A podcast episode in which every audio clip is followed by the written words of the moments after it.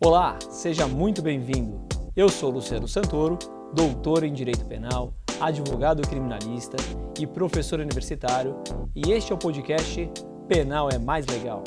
Nesse espaço, vamos discutir casos midiáticos e jurisprudências polêmicas dos nossos tribunais sempre à luz da dogmática penal e do direito processual penal. É dizer, vamos debater casos reais que ganharam repercussão, pegar aquela reportagem bacana e tirar as lições de direito penal do caso concreto, de forma técnica, mas com uma linguagem acessível. Então vamos lá tratar do direito penal, que é o que nos interessa, porque penal é mais legal. E como eu sempre digo aos meus alunos, tem penal e tem o resto. Então vamos investir o nosso tempo naquilo que interessa. No episódio de hoje, vamos tratar de um caso que está completando 20 anos nesse mês de novembro, que abalou a sociedade brasileira por inúmeras razões. Crime cometido por um jovem de 24 anos, de classe média, estudante de medicina de uma das mais conceituadas universidades do país, cujo ingresso é dificílimo, que ceifou a vida de três pessoas e ainda feriu outras quatro, sem contar com a exposição a perigo de outras 59. Tudo isso dentro de um cinema. Os mais jovens talvez não se lembrem, mas estou falando do caso do atirador do Shopping Morumbi, o então estudante Matheus da Costa Meira, que em 3 de novembro de 1999 assistindo ao filme Clube da Luta, sob efeito de cocaína, levantou-se e começou a disparar com uma submetralhadora e, como dito, matou três, feriu quatro das 66 pessoas que estavam no cinema.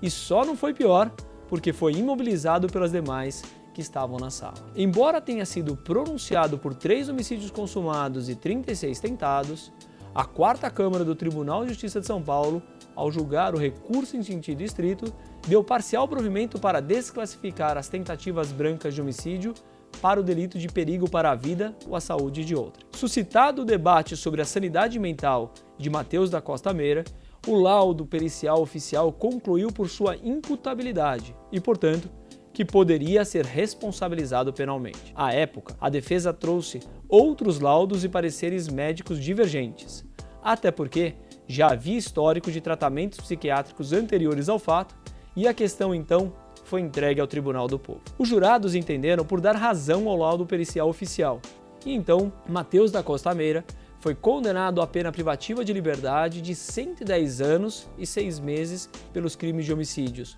consumado e tentado em concurso material e outros 10 anos de detenção pelo crime de perigo para a vida, também em concurso material. Em recurso de apelação, a quarta Câmara Criminal do Tribunal de Justiça de São Paulo inicialmente reconheceu a prescrição dos crimes de perigo para a vida. Isso porque a análise da prescrição, em caso de concurso de crimes, seja ele formal ou material, será sempre realizada individualmente, a teor do disposto no artigo 119 do Código Penal. Por outro lado, afastando a alegação da defesa de que os jurados proferiram decisão manifestamente contrária à prova dos autos, deram provimento para reconhecer que não seria concurso material, mas sim formal, e assim reduziram a pena de Mateus da Costa Meira para 48 anos e 9 meses de reclusão com regime integral fechado.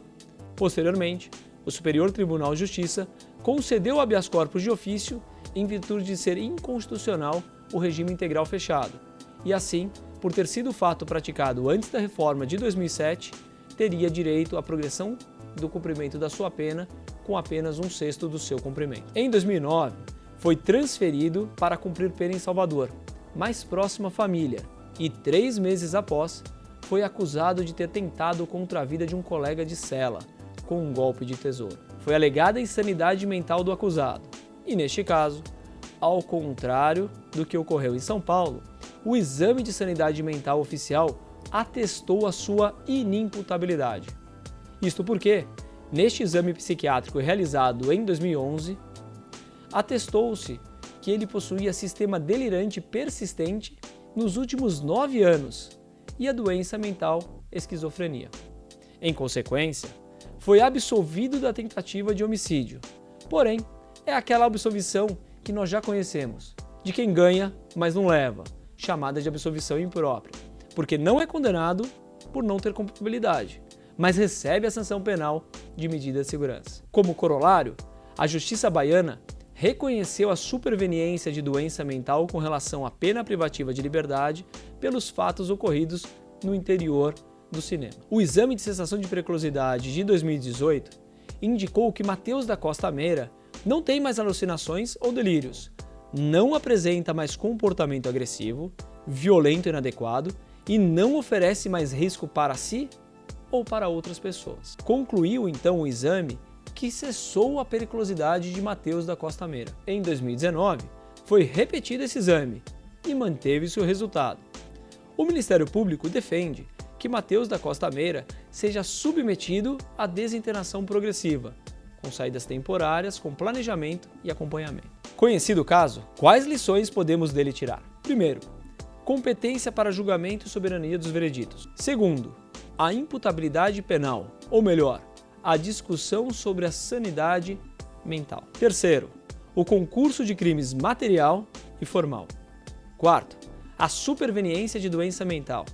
Quinto e por último, o exame de cessação de periculosidade e a desinternação condicional. Nossa Constituição Federal traz a regra mínima de competência para o tribunal do júri.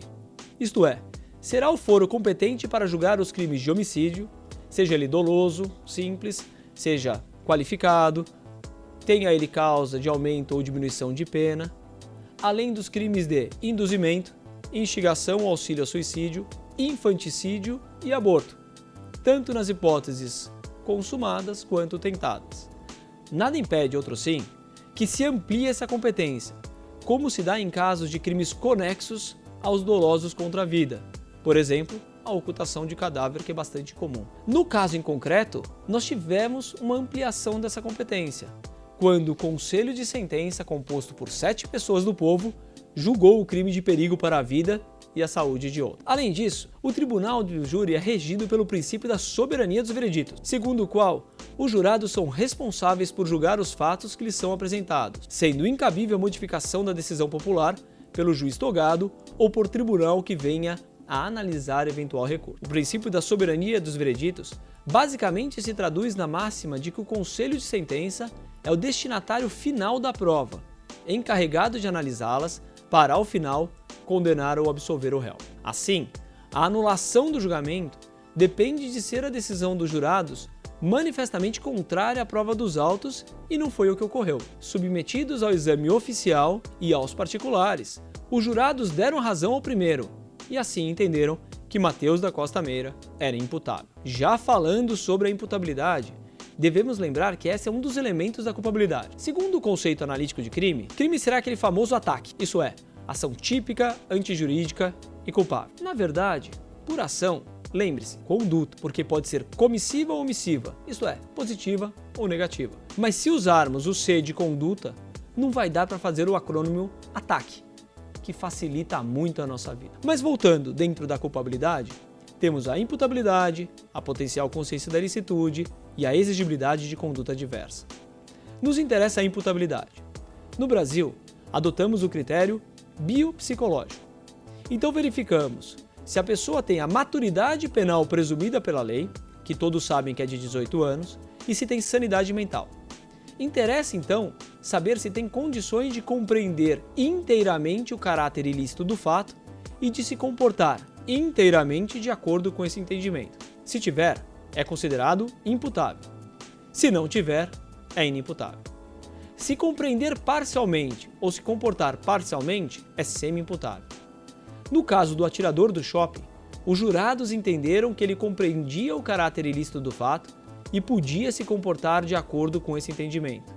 Até porque haveria uma coerência de atos e intenções quanto à compra da arma, seu poder de fogo e de destruição, associado ao planejamento de utilizá-la em lugar público, com dolo intenso em sua conduta, além de reconhecer nos jurados que estava sob efeito de drogas, o que não lhe afastava a imputabilidade penal. Ao contrário, tratava-se de espécie de embriaguez pré-ordenada que lhe agravava a pena.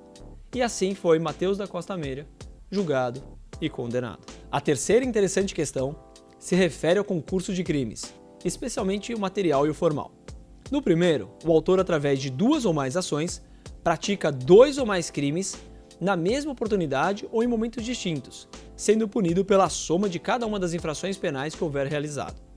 No formal, o agente, mediante uma única conduta, comete dois ou mais crimes, sendo punido com a pena do mais grave aumentada de um sexto até a metade se for o concurso formal perfeito, ou cumulativamente se for o concurso formal imperfeito. Em primeiro grau, entenderam que Mateus da Costa Meira deveria ser condenado o concurso material, isto é, somando a pena de cada um dos crimes a que foi condenado, porque seriam diversas ações com seus respectivos resultados. Em apelação, os desembargadores reformaram essa decisão, reconhecendo se tratar de concurso formal perfeito, sob argumento de que Mateus da Costa Meira praticou uma única ação, de efetuar uma série de disparos em direção aos espectadores do filme naquele momento exibido. Porém, ao aplicar a pena, entenderam os desembargadores que os homicídios consumados configurariam um crime em concurso formal e os homicídios tentados outro concurso formal,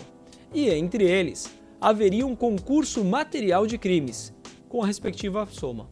Penso que essa discussão deveria ter sido melhor debatida, pois ou foi uma única ação para todos os homicídios consumados e tentados, ou foram várias distintas ações, configurando o concurso material.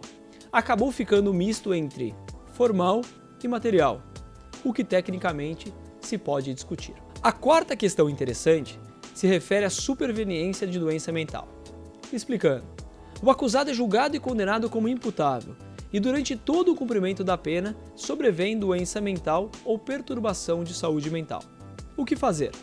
Nesse caso, o juiz, de ofício atendendo ao requerimento, poderá determinar a substituição da pena por medida de segurança, que foi exatamente o que ocorreu com relação ao Mateus da Costa Meira.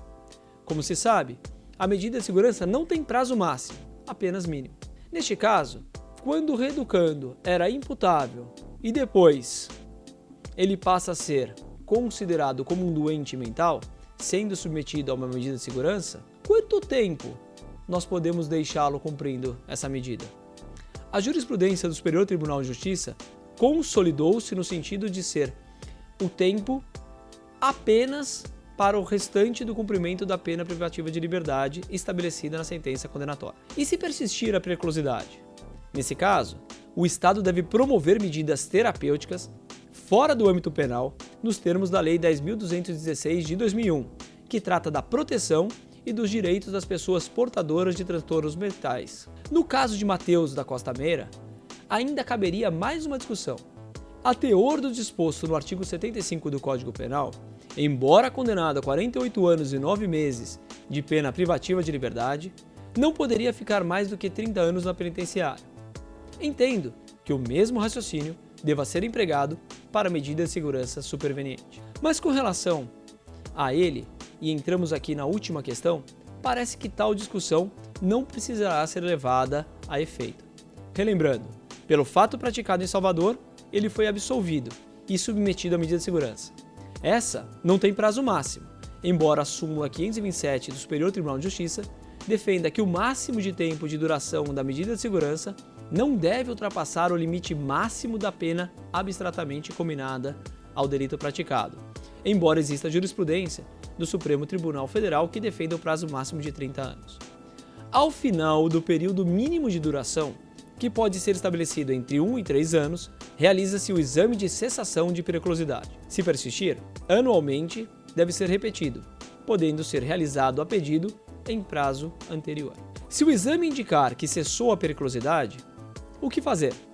O juiz deve então liberar quem estiver em tratamento ambulatorial e desinternar quem estiver internado em hospital de custódia e tratamento psiquiátrico, que são as duas hipóteses previstas na lei para cumprimento da medida de segurança. Mas trata-se de uma liberação ou desinternação condicional. Portanto, não é revogação, mas sim suspensão da medida de segurança, pois somente será revogada se após um ano não praticar fato indicativo da persistência da periculosidade, sendo que devem ser cumpridas condições fixadas pelo juízo, como obter ocupação lista, não mudar de residência, recolher-se à habitação no horário fixado, não frequentar determinados lugares, entre outros. No caso de Mateus da Costa Meire, seus últimos exames comprovaram a cessação da periculosidade. A defesa quer que ele seja imediatamente desinternado. O Ministério Público quer a desinternação progressiva. O que é essa? É uma forma de reinserção social daquele que está internado em um hospital de custódia e tratamento psiquiátrico, para que não se veja do dia para a noite submetido a realidade diversa, ou seja, um dia internado, outro dia no seio da sociedade, por sua conta e risco. Assim, com a desinternação progressiva, permite-se que o paciente saia do nosocômio esporadicamente, como em finais de semana com a família, passeios ou visitas programadas e saídas diárias, semanais ou por períodos maiores, sendo este procedimento conhecido desde 1966, porém ainda sem definitiva regulamentação legal, o que não impediu as duas turmas do Supremo Tribunal Federal entenderem cabível a sua adoção. Certamente, o juiz da execução terá que enfrentar esse dilema: imediatamente determinar a desinternação condicional de Mateus da Costa Meira ou submetê-lo à desinternação progressiva. E você, o que faria? Uma última questão que não é ligada a este caso em específico. Um conhecido jornalista da maior emissora do país me confidenciou que a nova orientação, após a cobertura do massacre de Suzano, é de não dar mais o nome ou exibir fotos de assassinos que cometem esses crimes de repercussão, para evitar que eles consigam justamente a promoção que podem estar buscando quando da prática desses graves fatos. A questão merece ser debatida sob duas perspectivas prevenção de novos crimes versus o registro histórico e a pesquisa acadêmica. Mas esse tema eu deixo para você refletir. Espero que tenha gostado desse episódio e manda para mim suas críticas, suas sugestões de casos a serem tratados nos próximos episódios através das minhas redes sociais. Basta procurar por Luciano F Santoro.